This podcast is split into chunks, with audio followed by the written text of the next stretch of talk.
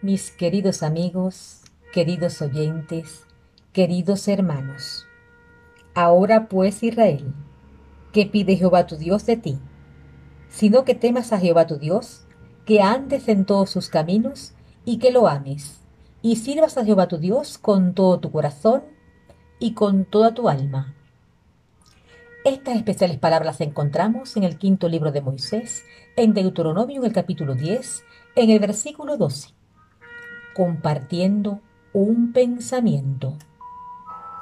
Que lo ames con todo tu corazón, dice el Señor. Dios no desea que su pueblo sustituya el amor sincero por Él con simples formalidades. La fe y el amor de corazón son fundamentales para la relación con Dios.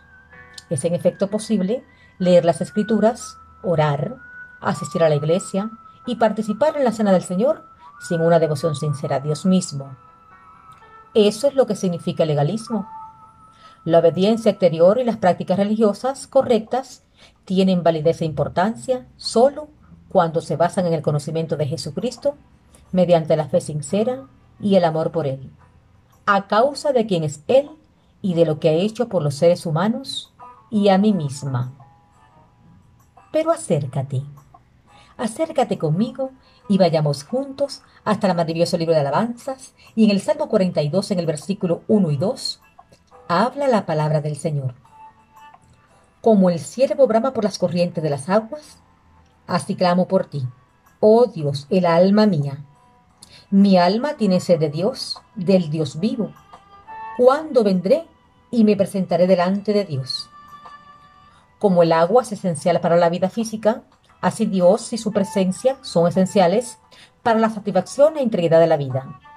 Tengamos hambre y sed de Dios y de su gracia y bendición. Dejar de tener sed de Dios es morir espiritualmente.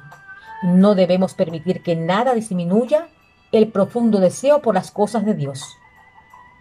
Debemos cuidarnos de las ansiedades de este mundo, de las aspiraciones por las cosas terrenales y de los placeres que reprimen al hambre y la sed de Dios, y el deseo de buscar su rostro oración para fortalecer el anhelo de la presencia de Dios, para que sea mayor el amor por la plena manifestación del Espíritu Santo hasta el punto que se clame de día y de noche, con una sed genuina y profunda, así como el siervo brama por las corrientes de las aguas, en tiempos de sequías.